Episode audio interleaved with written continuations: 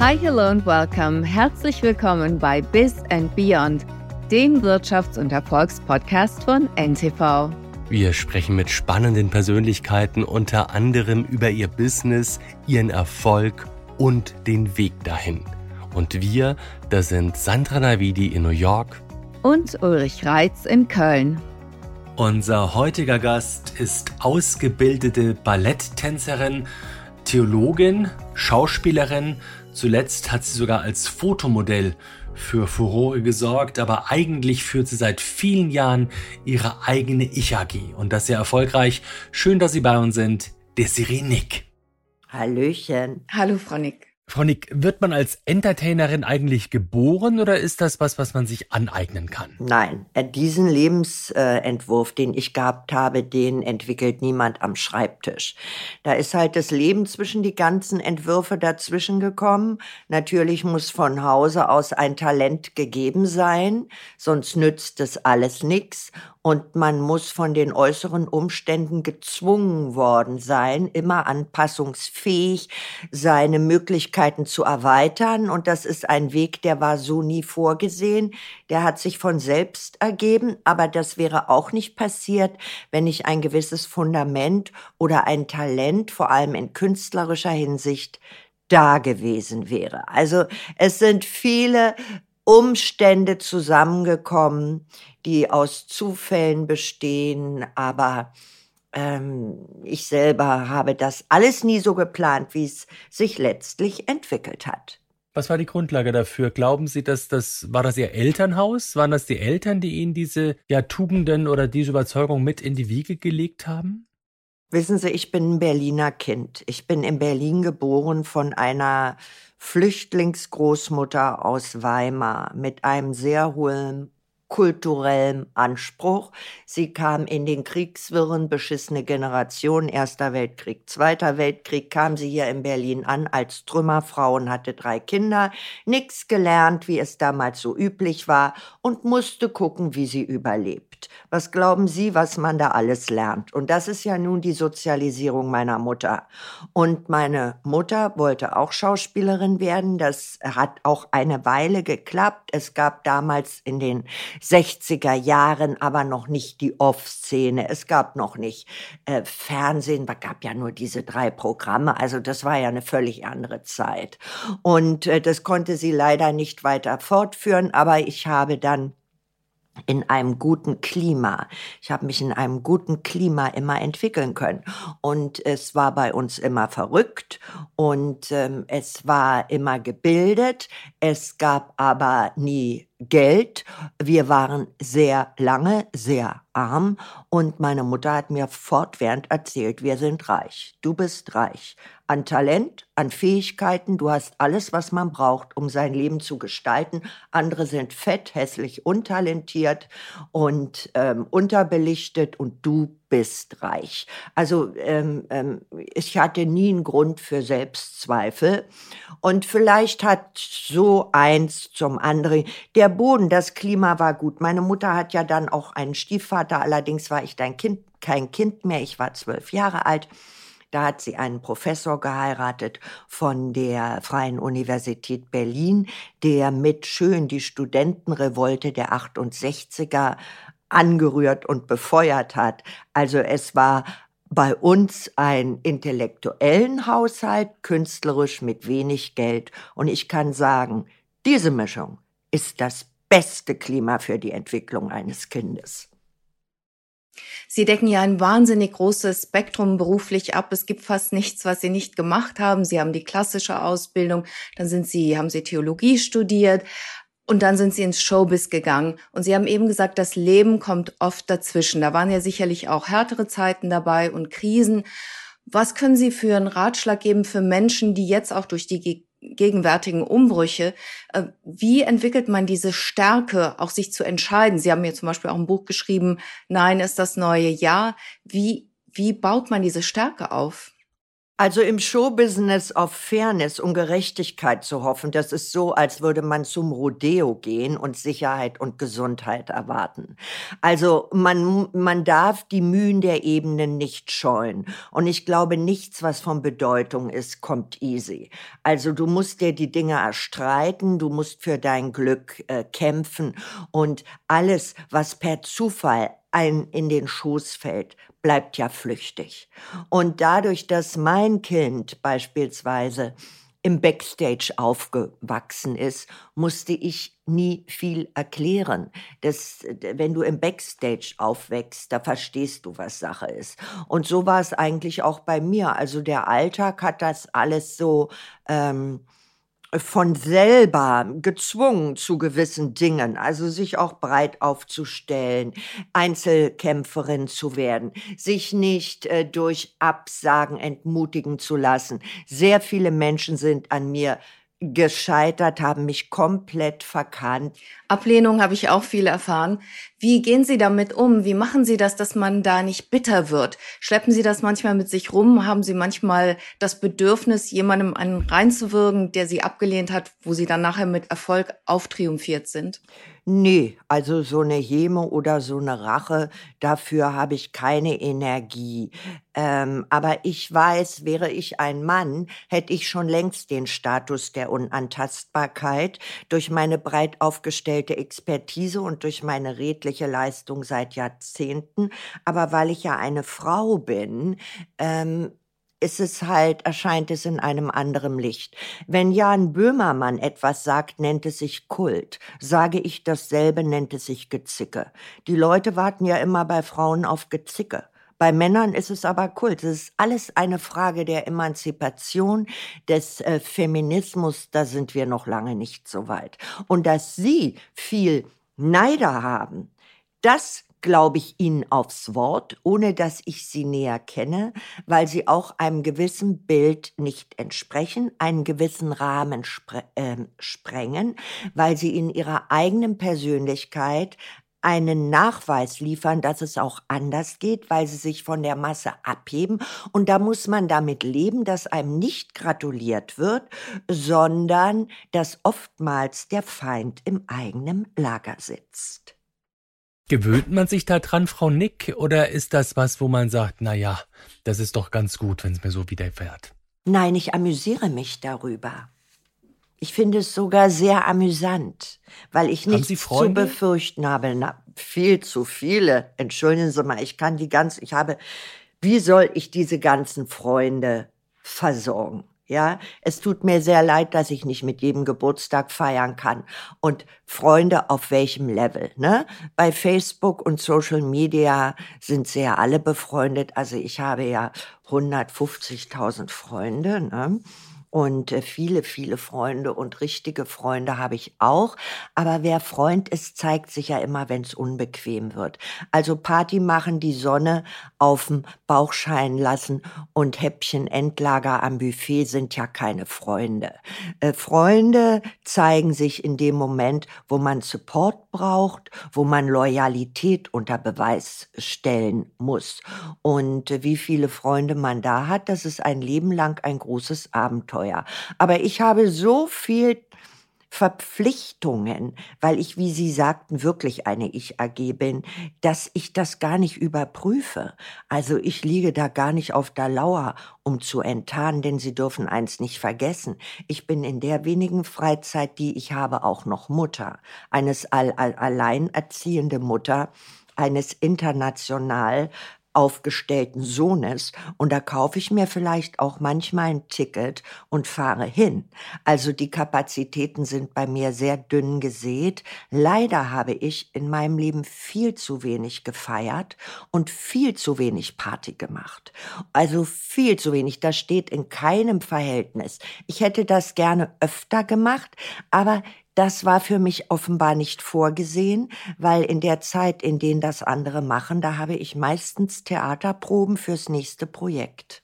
Aber hat sie erfüllt. Ich meine, das war jetzt nicht, ist ja, klingt ja nicht nach wirklicher Wehmut, sondern Sie haben, das ist eine Frage der Prioritäten, ne? Ja, aber ich bin eine Künstlerin und als Künstler hat man andere Maßstäbe. Also dass die der Schlüssel ist, auch wenn die Leute sagen, warum sieht die so aus? Also ich bin eine Künstlerin und damit hat man Tools und Magic und Dinge in der Hand, die anderen ewig verschlossen bleiben. Aber ich meine, dass man so, sag mal mal, the good life, ja? Also dass man sagt, ich fliege da jetzt hin, eine Woche gehe ich nur auf Events und Feste und Party feiern und sowas das, äh, das ist bei mir sehr dünn gesät. Hätte ich gerne mehr gehabt. Also ich tuckere nicht auf einer Yacht durch die Ägäis, wenn's andere machen. Da bin ich meistens im Sommer auf Festspieltournee. Aber ich will auch nicht klagen. Das wird sehr oft vergessen, dass sehr, sehr viele Menschen diesen zeitlichen Rahmen gar nicht entsprechen können. Ich sage mal, Orchestermusiker, Feuerwehrmänner, Polizei, Piloten, Ärzte. Es gibt so ein breites Berufsfeld, Leute, die arbeiten müssen, wenn die anderen feiern, dass ich mich immer amüsiere, wenn es heißt schönes Wochenende. Gerade in dem Performing Arts beginnt am Wochenende die Arbeit. Der Rest der Woche ist die Vorbereitung und die Nachsorge der letzten, äh, des äh, letzten öffentlichen Auftretens was ist ein Wochenende für mich? Also sehr viele Leute auch in völlig bürgerlichen Mittelklasseberufen, die haben Schichtarbeit, dass wir telefonieren können, angefangen von Heizwerk über Elektrizitätswerk, über, über Telefonie. Es, diese ganze Welt, wie sie lebt, die Leute wollen reisen, deine Züge fahren am Wochenende. Ja, warum denn? Warum denn? Du willst tanken. Ja, warum denn? Äh, das wird immer so total ausgeblendet. Das ist wirklich so ein überholter Begriff, schönes Wochenende, auch bei der Zeit Zeitung, in den Redaktionen. Du, sobald du irgendwas konsumierst, gibt's doch für 100, ich würde sagen für Millionen Bürger, gibt es überhaupt kein Wochenende, allein in Krankenhäusern. Und ich gehöre auch zu dieser Schicht. Und da merkst du halt dann irgendwann, da sagst du dir halt, ups, och, hätte ich eigentlich auch ganz gerne gemacht. Mir entsteht, bei manchen Leuten entsteht wirklich der Eindruck, dass die auch nur am Feiern sind. Aber ich glaube, die suggerieren das auch ganz bewusst. Und da denke ich dann schon manchmal, irgendwie bin ich zu kurz gekommen. Aber so ein Beamter käme Ihnen jetzt nicht ins Haus von 9 to 5, das wäre ja schwierig wahrscheinlich, oder? Meine Mutter war Beamtin später und hatte ein Leben lang Wechseldienst. Ein Leben lang Weihnachtsdienst, da gab's mal einen Tag frei, aber Heiligabend war Dienst. Von außen betrachtet mag Ihr Beruf exotisch erscheinen, aber was er mit anderen mehr klassischen Berufen gemein hat, im Grunde genommen haben sie sich ja auch in einer Männerdomäne behauptet, insbesondere als Comedian, das ist hier in den USA genauso, da war Joan Rivers die Vorreiterin, mussten sie da eine Schneise schlagen für sich, waren sie die absolute Newcomerin, haben es Nachfolgende jetzt leichter als sie? Und wie behauptet man sich da auch im Konflikt mit den Männern? Also die Comedy-Branche in Deutschland ignoriert mich prinzipiell. Ich kriege ja zu diesem Fest da in Köln nicht mal eine Einladung. Ich habe gar keinen Kontakt zu anderen Comedians und eine Cindy von Marzahn oder Anke Engelke guckt mich nicht mit dem Arsch an.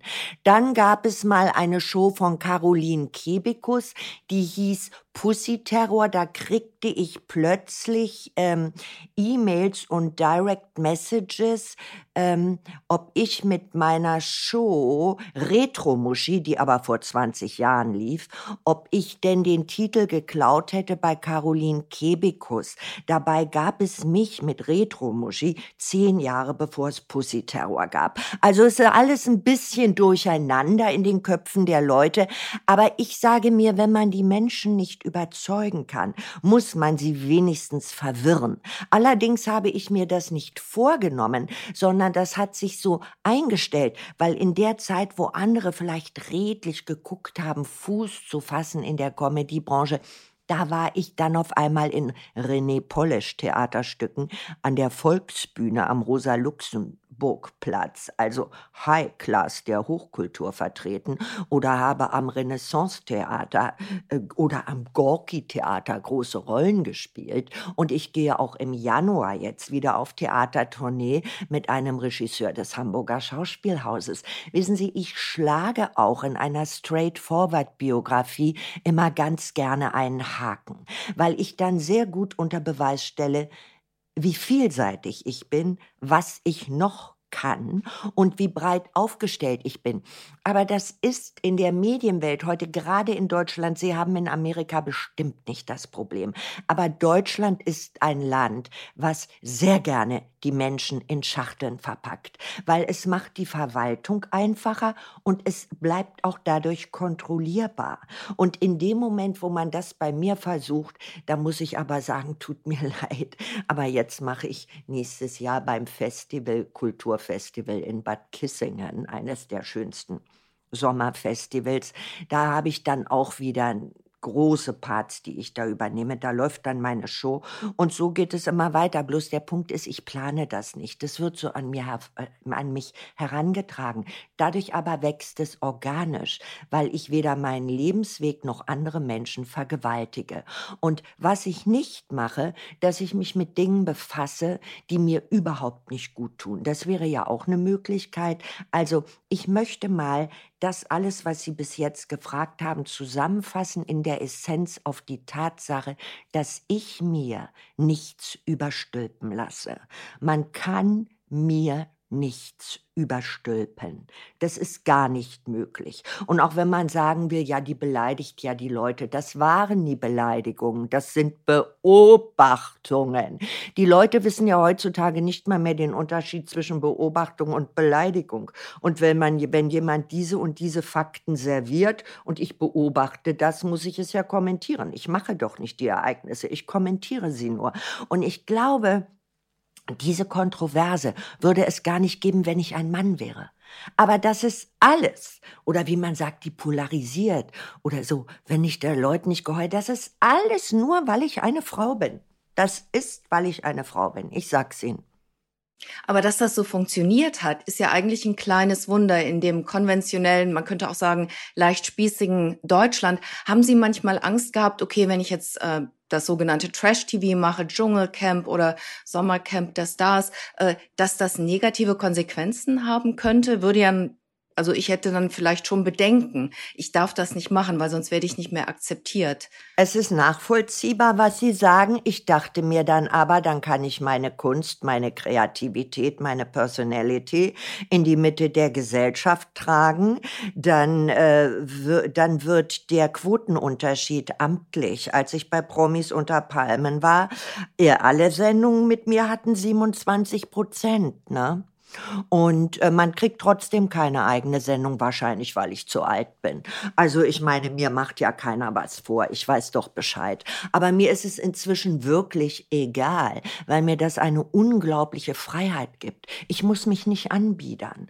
Und äh, on paper sehen die Leute ja dann die Resultate. Aber es ist auch sehr schade, dass in Deutschland Leute ja nur noch fürs Fernsehen besetzt und gebraucht werden, wahrscheinlich, weil sie mit so einem Minimum an Talent antreten, dass sie als halbe Portion gelten und noch einen Kerl mitbringen müssen. Ne?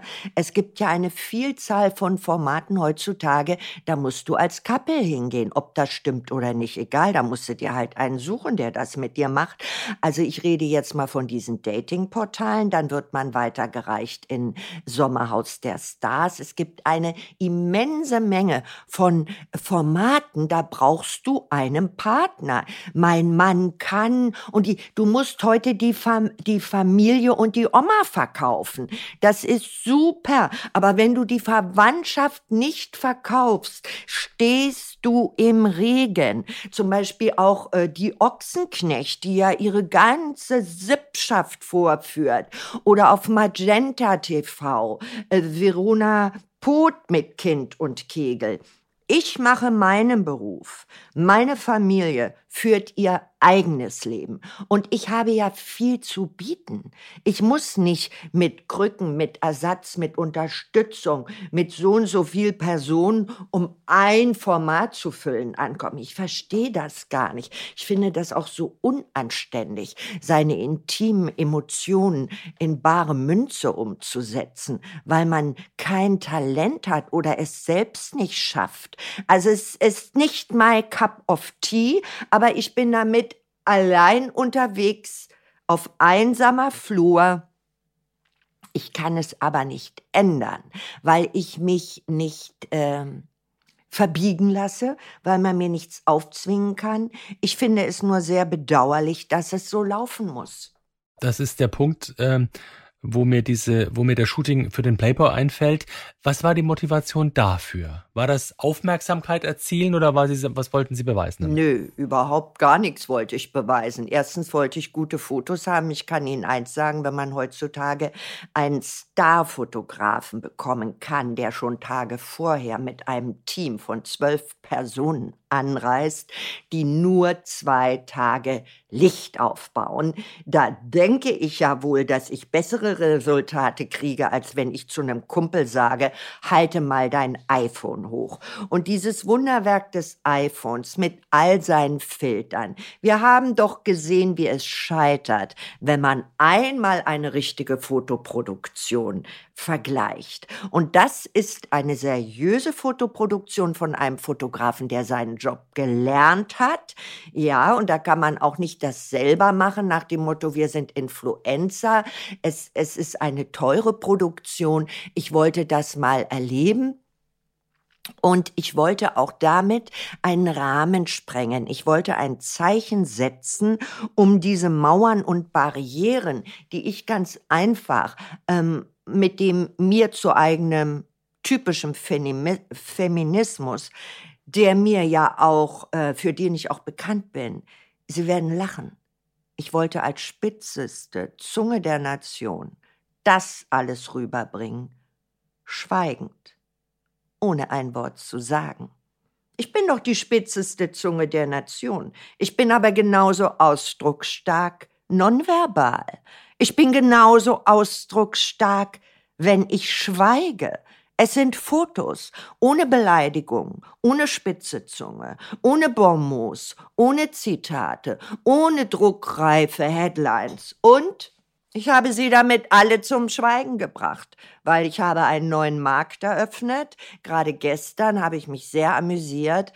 Äh, die Landbevölkerung, jede Frau der Landbevölkerung trägt den Playboy. Frauen tragen den Playboy unterm Arm bei meinen Lesungen holen sich Autogramme, Signaturen, Bücher und ich muss hunderte von Playboys signieren. Und dass ich einen Markt eröffnen konnte, an den selbst der Konzernchef des Playboy nie gedacht hat, ja, also dass jetzt die Queer Community, LGBTQ, die Drag Queens, ähm, äh, jeder, der in dieser Community unterwegs ist, plus die Mitte der Gesellschaft von Frauen, Konsumentin des Playboy geworden ist. Also da muss ich Ihnen wirklich sagen, darauf bin ich stolz. Denn da habe ich etwas bewirkt, ohne zu sprechen. Die Bilder haben Strahlkraft und sie drücken eigentlich nur das aus, was in meinen Büchern, zum Beispiel das aktuelle Buch Alte weiße Frau, was in diesem Buch steht, vermitteln diese Bilder, ohne dass ich ein Wort sage. Es ist ein Gesamtpaket. Das, was visuell, optisch vermittelt wird, das kann man nachlesen in alte weiße Frau, weil da sitzt sie, warum sieht man so aus, wie betrachten Sie Alter, genieren Sie sich nicht, wie gehen Sie mit Ihrem Körper um, wofür stehen Sie ein ähm, und so weiter und so fort. Also das war der Grund für diese Fotos. Ich hatte darauf gehofft, aber ich habe mir nicht so viel versprochen. Ich habe mich eingestellt auf Gegenwind und der ist völlig ausgeblieben. Einen gab's. Ich glaube, Gottschalk hat sie in einem Gott in einem Podcast so ein bisschen äh, thematisiert. Sie haben zurückgeschlagen. Was haben Sie gesagt? Du kannst doch nicht eine Stimme in die Waagschale werfen gegen Hunderttausende. Ich glaube, äh, wissen Sie, er hat ja einen Werbevertrag für Hörgeräte, ne? Seit Jahren. Und äh, vielleicht will er einen Werbevertrag für Brillen oder Gleitsicht oder für Sehhilfen. Ne? Und ich glaube auch, ehrlich gesagt, dass beide Männer, Mike Krüger war ja auch dabei, wobei er nicht mal das Rückgrat hatte, dagegen zu reden. Das hat er ja nicht gehabt. Er hat gesagt, er hat die Bilder nicht gesehen. Also, na, also er hat, er weiß es nicht, er hat es nicht gesehen, er hat sich nicht mal getraut zu kommentieren. Die, seine Frau, die Karina, ist ja eine attraktive Frau. Die ist ja nur zehn Jahre jünger als ich. Und ich glaube, er hätte mit der Frau unheimlichen Ärger gekriegt, wenn er gesagt hätte, dass er die Bilder scharf findet. Und ähm, ich glaube, Herr Gottschalk mag große, blonde, attraktive Frauen.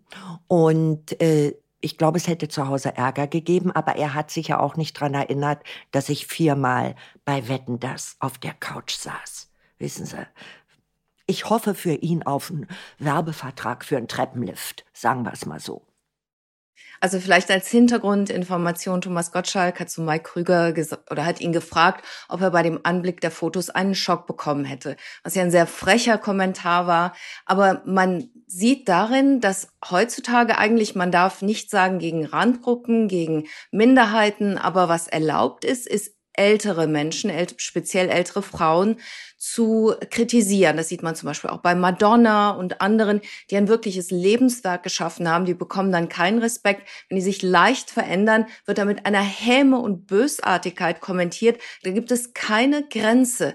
Woran liegt das? Und in ihrem Kampf gegen Ageism, ist da überhaupt was zu machen? Also ich bin manchmal wirklich sprachlos. Very, very good point. Und ich sage Ihnen warum in Sachen MeToo, in Sachen Racism, in Sachen Sexism verliert ein Mann oder irgendjemand heutzutage seinen Job, wenn er in der Kaffeeküche der Sekretärin auf den Po klatscht oder irgendeine dumme Bemerkung macht.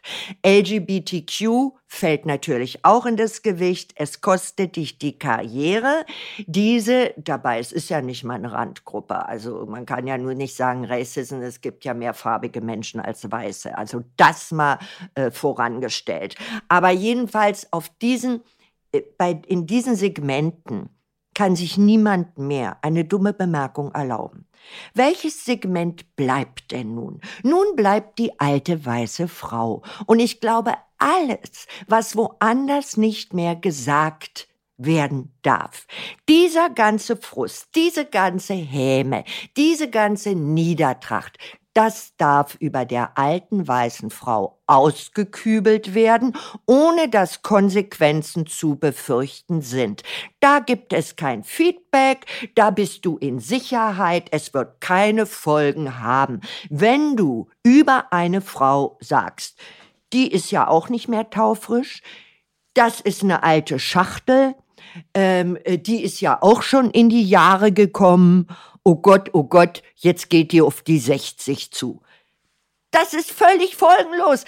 Alles, was woanders unmöglich ist, da bieten wir ein breites Feld, die 25 Millionen Frauen in Deutschland über 50, die müssen das alles hinnehmen, was woanders verboten ist. Wir sind doch die letzte Bastion, wo man noch ungestraft diskriminieren kann. Und ich fordere Gleichberechtigung auch in der Stigmatisierung. Sie sind zumindest offiziell ohne Partner durchs Leben gegangen. Also sie hatten keinen Ehemann in ihrer Seite, mit dem sie aufgetreten sind, wenn ich das richtig sehe.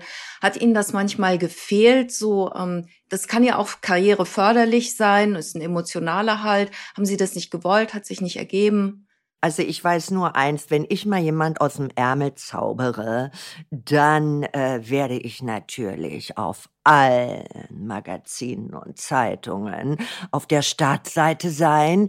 Aber erstens mal, komischerweise, habe ich eine große Sehnsucht oder in mir, für mich kamen immer nur Männer in Frage, die die Öffentlichkeit meiden.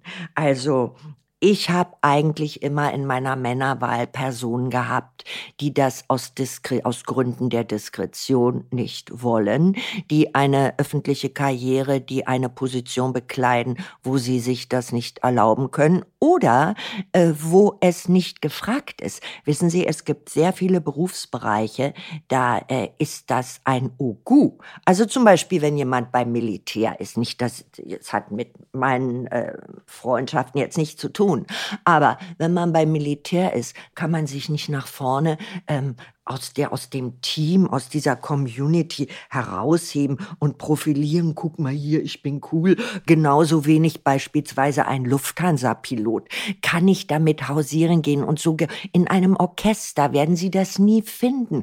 Wissen Sie, es gibt sehr viele berufliche Bankvorstände, ja. Es gibt sehr viele berufliche Bereiche, in denen kannst du es dir nicht erlauben, mit medialer Eitelkeit zu punkten. Und erstaunlicherweise, ich brauche niemanden, der super attraktiv ist. Das alles, was ich selber mitbringe, Entertainment, äh, Charme, Grazie, Anmut, Stil, mein Gott, ja, äh, Interior Design, all diese Dinge brauche ich nicht. Ich suche doch jemanden, der meine Defizite schließt, der meine Defizite ausfüllt. Und es sind völlig andere Menschen. Ich möchte mich ja durch eine Beziehung stärken. Ich möchte ja meine Kapazitäten und mein Potenzial Potenzial erhöhen. Ich möchte ja zu einem Mann aufschauen. Na, wer soll denn da kommen? Ich meine, wenn ich nach Escott gehe, jeden Sommer ins Royal Enclosure, da sind 100 Prozent Männer, die ich nehmen würde, sind aber alle verheiratet, haben Altlasten, haben Kinder oder sind schon mit ihrer Geliebten Geliebten dort. Na, was soll ich denn da machen? Laden Sie mich doch mal ein nach New York. In Palm Beach, da finde ich eher einen Mann als hier in Deutschland. Das kann ich Ihnen sagen. Ich wäre der Burner in Palm Beach. Ich würde mich riesig freuen, Sie hier in New York begrüßen zu dürfen. Ich glaube, wir hätten viel Spaß hier. Ja, ich habe es ein bisschen überspitzt jetzt ausgedrückt, aber wir sind ja in den Medien unterwegs. Ne? Wir müssen die Dinge ja so deutlich sagen, dass jeder sie versteht und vor allem nicht missversteht. Jetzt haben Sie gesagt, die Fotos, das war so, so, so ein bisschen provokant, ein bisschen rausstechen. Haben Sie noch andere Pläne, die Sie umsetzen? Ach, wissen Sie, ich fand die gar nicht so provokant. So bin ich halt. Der Vater meines Kindes hat das alles gehabt und so erlebt. Nicht viel anders, wenn wir es uns so gemütlich gemacht haben. Ich finde die Fotos, auch das Titelbild, ich finde es sehr gemütlich. Für mich ist es eigentlich die perfekte Darstellung von Gemütlichkeit. Also ich muss Sie wirklich korrigieren, dass ich die als provokant empfinde oder provokant geplant habe, ist nicht der Fall. Gut mit der Krone auf dem Kopf in dem Thron, ja. Aber da dachte ich, mein Gott, da bin ich in einem italienischen Renaissance-Palazzo. Da steht in der Ecke hinter Glas ein Thron aus dem 14. Jahrhundert. Da hat ewig niemand gesessen. Da habe ich gesagt, darf man den anfassen? Wissen Sie, und das ist die Grandezza von wirklich tollen Leuten. Da kam in Flipflops, kam der Grande rein. Ja? Und also der äh, Besitzer sozusagen. Und hat gesagt, aber natürlich, ein Mann, ein Italiener, der kein Wort Englisch spricht, ne? Aber er, wir haben uns verstanden. Wir haben uns super unterhalten. Und ich habe dann gesagt, ach, da sitzen, hab das so vorgemacht. Und er hat gesagt, aber natürlich. Dann kam, das war, sind ja museale Räume. Der Mann hat zu mir gesagt, natürlich auf den Tisch gerne, aber bitte mit nicht am Rand setzen, gleich in die Mitte. Wir durften alles. Das sind Millionen Werte. Diese Herrschaften leben in einem Museum. Da ist Donald Trump ist da Trash und Plastik, ja. Das sind Renaissance-Kunstschätze, die können Sie gar nicht versichern. Wir durften alles. Er hat gesagt, auf dem Thron. Wunderbar. Dann hat er eine Krone aus dem Safe geholt. Ich bitte Sie, alle Juwelen nehmen Sie sie. Ich meine, wie ich sowas liebe. Ich liebe es so sehr wenn Piefigkeit der Mittelfinger gezeigt wird. Entschuldigen Sie. Und das war ein älterer, rundlicher Mann. Mit dem hätte ich Spaß haben können. Aber erstens spreche ich die Sprache nicht und zweitens ist er verheiratet. Aber es ist ja jetzt auch nur ein Synonym und die Frau war genauso charmant, ja. Da, da hieß es da noch, in der Produktion hieß es noch nichts anfassen. Die Frau hat zu mir gesagt, doch, doch, so eine schöne Frau, fassen, machen Sie, was Sie wollen. Und hat mir aus teuren Tassen Champagner und Gläsern serviert. Die wussten, die lässt nichts fallen. Ne? Auch diese ganzen Verbote. Ich meine, in England, wissen Sie, zu sagen, Rasen betreten verboten, das kennt man alles da gar nicht. Das ist auch eine gewisse Verzweiflung.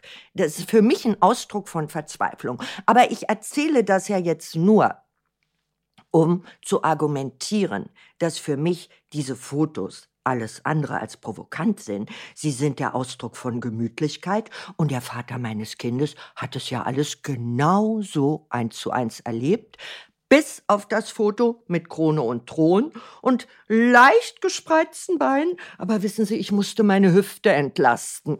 Was gibt's denn noch für Pläne? Was haben Sie noch so vor, künstlerisch umzusetzen? Na, ab November ändert sich erstmal mein Leben wieder. Jetzt bin ich ja auf ähm, Lesetour mit meinem Buch Alte weiße Frau, die Antwort auf den alten weißen Mann.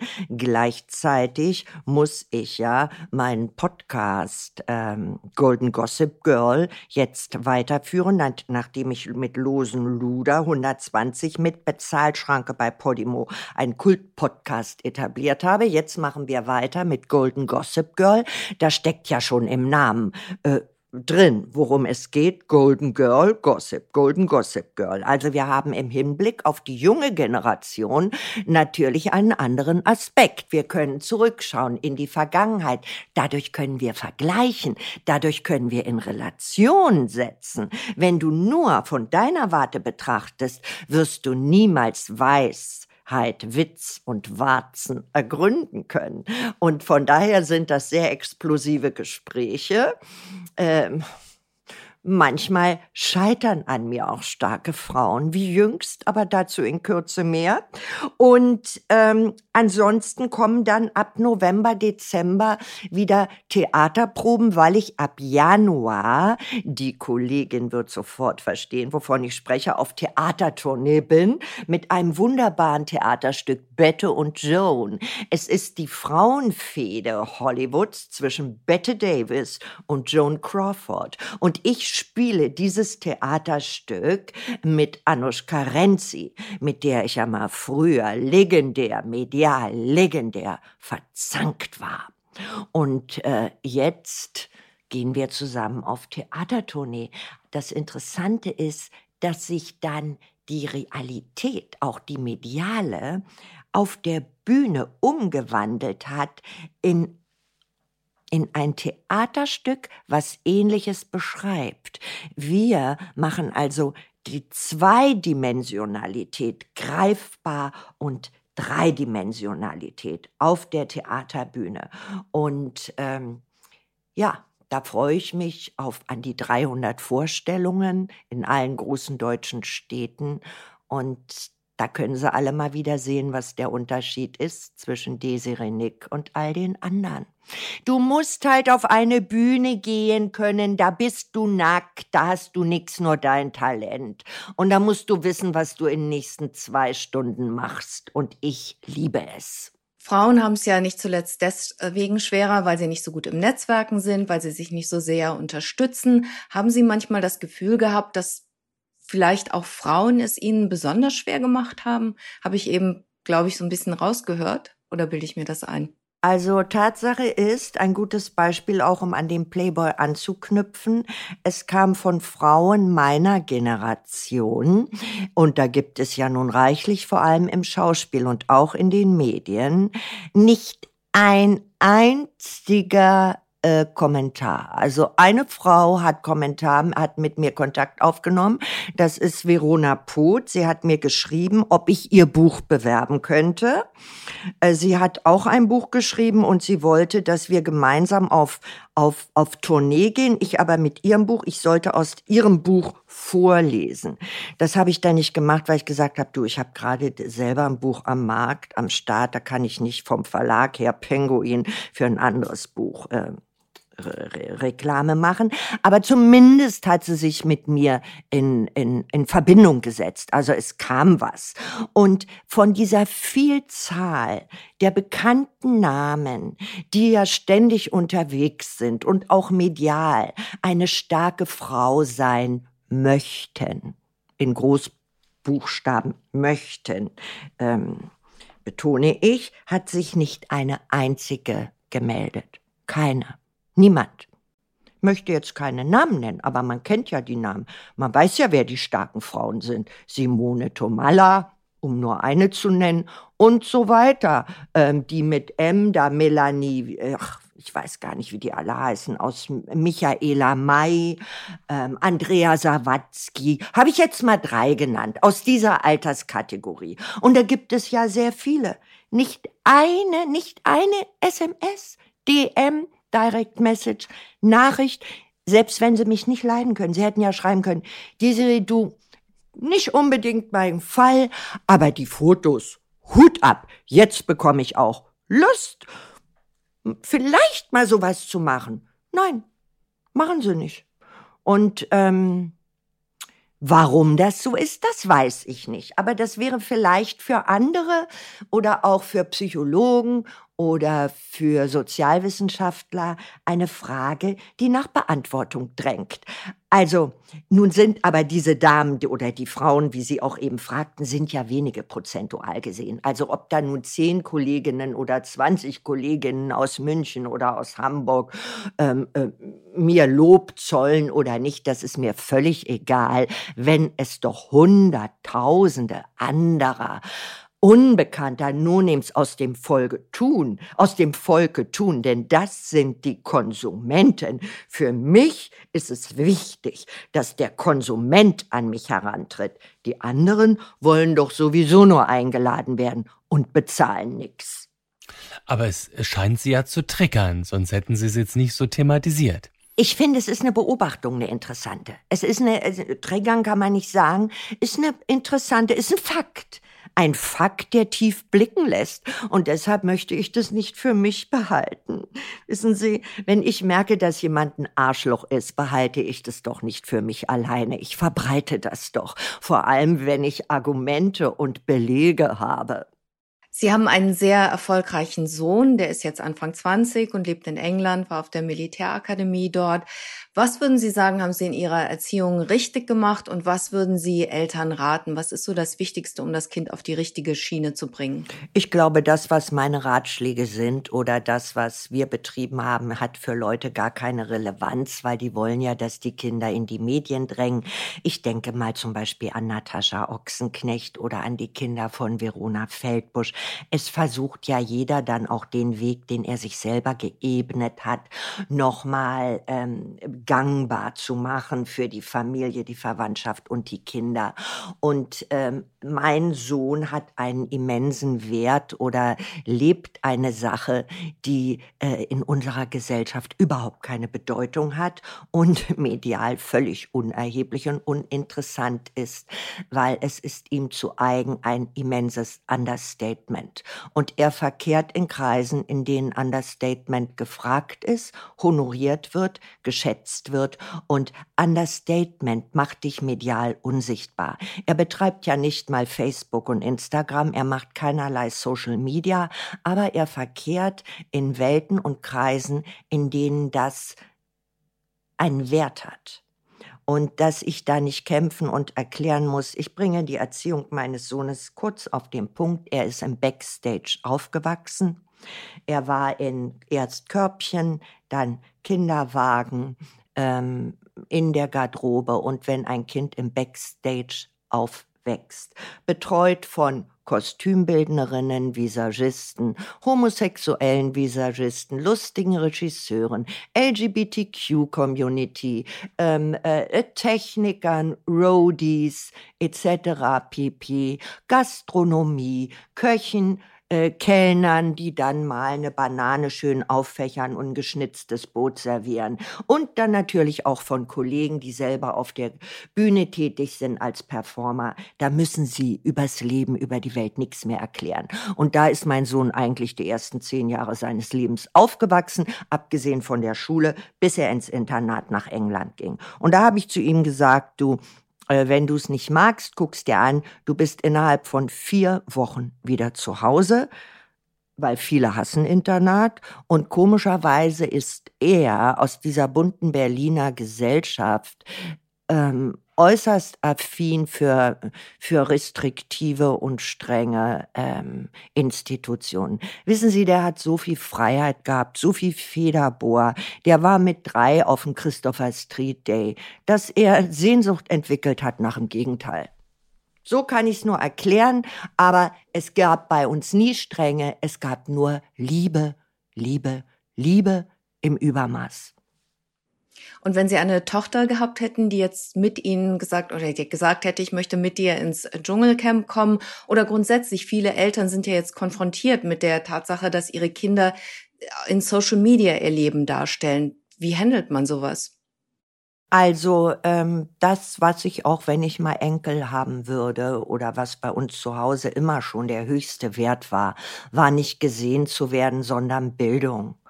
Und äh, wenn ich manchmal unter der Gürtellinie oder wie auch immer auf einer Theaterbühne, ähm, dann ist es eine Darstellung vom Gegenteil, aber es ist bewusst gewählt. Und ähm, für uns hat, deshalb hat es mich ja auch nicht gestört, dass wir früher kein Geld hatten, weil meine Mutter, wie ich eingangs sagte, hat ja immer gesagt, du hast so viel, das wissen Sie, bei uns, da stand äh, statt Bücher oder so, da war Freud Jung Adler in der Bibliothek. Und wenn du lesen willst, da musst du dir halt Objektwahl nach Freud von nimm das mal raus, kannst du lesen, wenn man unglücklich verliebt war. Die haben immer gleich gesagt, wo man in der Diagnose, in der Psychoanalyse was Ja, da musste danach lesen und sowas alles.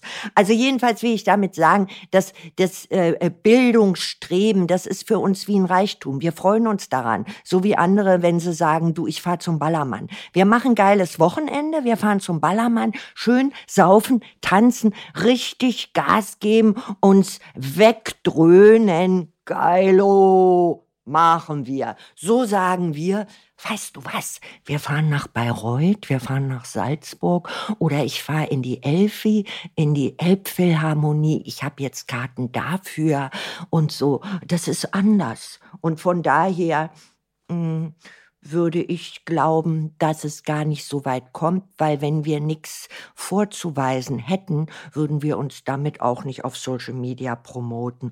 Und wenn meine Tochter das wollen würde und entsprechend aussehen würde, würde ich zu, hätte ich zu ihr gesagt, weißt du, du bist jetzt 13, du wirst fürs Modeling langsam zu alt. Also du musst jetzt nach Paris ziehen und mit 14 äh, musst du dann auch am Start sein sein, dein Geld verdienen, weil mit 18 bist du zu alt fürs Modeln. Und dann hätte ich sie auch von der Schule runtergenommen. Und wenn mein Sohn anders gewesen wäre, äh, da hätte ich gesagt, du, da musst einen Friseurladen aufmachen. Da hast du, brauchst du ja nur eine Schere. Kannst du auf der ganzen Welt arbeiten, kann deine Mutter nicht von sich behaupten. Hast du schon mal 100 Punkte, kannst auf jeden Kontinent der Welt, wenn du anständig bist, gehst du in den Salon rein, hast eine Tasche bei dir, da sagst du, hier ist mein Handwerkszeug, haben Sie Arbeit für mich. Ich arbeite unbezahlt für Sie eine Woche Probe. Und äh, dann können Sie mir sagen, ob Sie mich behalten wollen. Kannst du auch Karriere machen. Man muss die Dinge in Relation setzen und man muss etwas liefern. Und von daher hab ich um meine Abkömmlinge überhaupt keine Sorge, weil das alles ist unsere DNA. Was können andere Menschen von Ihnen lernen, andere junge Menschen?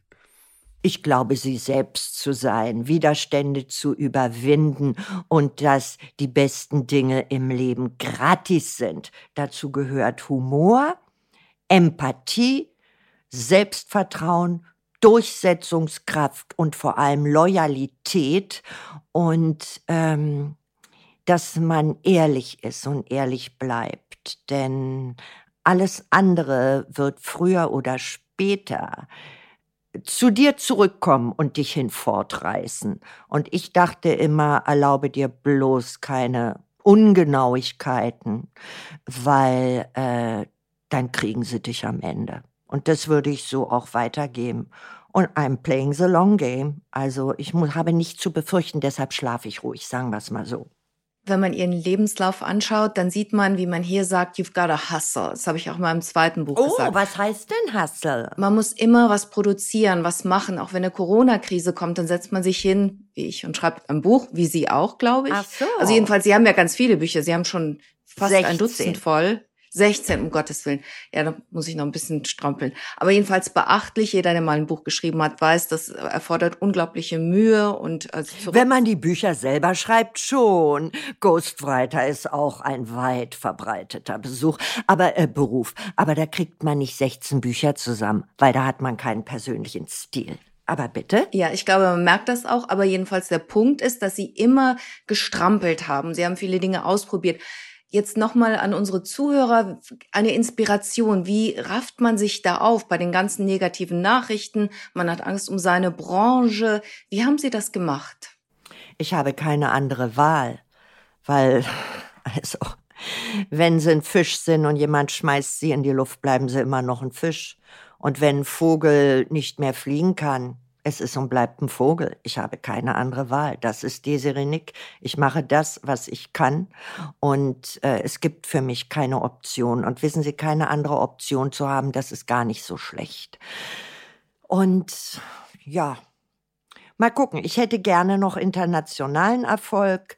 Ich bin auch im Gespräch, meine Show, meine umjubelten Marlene Dietrich Auftritte in äh, Paris zu performen, im Crazy Horse und äh, eine Karriere wie Mae West, sie 75 ab 80 vorangetrieben habe.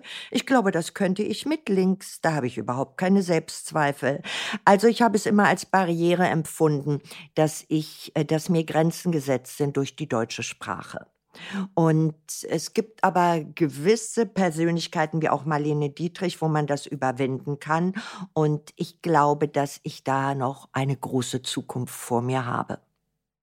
Ich glaube, das ist ein unterschätzter Motivator, wenn man sagt, wie Sie eben, äh, keine Alternative zu haben, ist manchmal gar nicht so schlecht. Hier sagt man, no, no choice, no alternative, no problem. Hm. Und ich glaube, ein ganz großes Erfolgsgeheimnis ist, äh, unterschätzt zu werden. Unterschätzt zu werden kann nie ein Nachteil sein. Es kann nur immer ein Vorteil sein. Und ich wurde eigentlich 80 Prozent meines Daseins komplett unterschätzt. Dem ähm, habe ich auch nichts mehr hinzuzufügen. Desiree Nick, herzlichen Dank, dass Sie heute unter Gast waren. Wir freuen uns auf ein persönliches Wiedersehen. Ich hoffe bald. Und vielleicht sogar mal mit Ihnen. Wie oft kommen Sie denn nach Deutschland? Alle paar Wochen. Also ich hoffe, es klingt nicht vermessen, obwohl Sie was ganz anderes machen. Ich spüre eine gewisse Seelenverwandtschaft. Melden Sie sich bei mir. Sie wissen doch, wie man mich erreicht. Mich erreicht die ganze Welt. Dann lade ich Sie mal in meinem Palais ein. Jeder einzelne Stein von meinem Anwesen ist eine große Pointe. Na, und die Sache mit der Ober, die hat ja meinen Swimmingpool finanziert. Köstlich. Macht's gut. Wir bleiben in Kontakt. Wir sehen uns mal. Danke, dass Sie da waren. Ciao, Frau Nick. Tschüss. Vielen Dank, dass Sie mit dabei waren. Wir würden uns sehr freuen, wenn Sie unseren Podcast Bis and Beyond abonnieren würden und auch beim nächsten Mal wieder mit von der Partie sind. Sie hörten Bis and Beyond, den Wirtschafts- und Erfolgspodcast von NTV.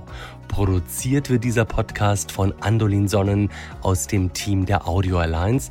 Die Redaktion übernahmen Sandra und ich. Vielen Dank fürs Zuhören und bis in zwei Wochen. Tschüss. Goodbye und bis zum nächsten Mal. Ihre Sandra Navidi aus New York und Ulrich Reitz in Köln.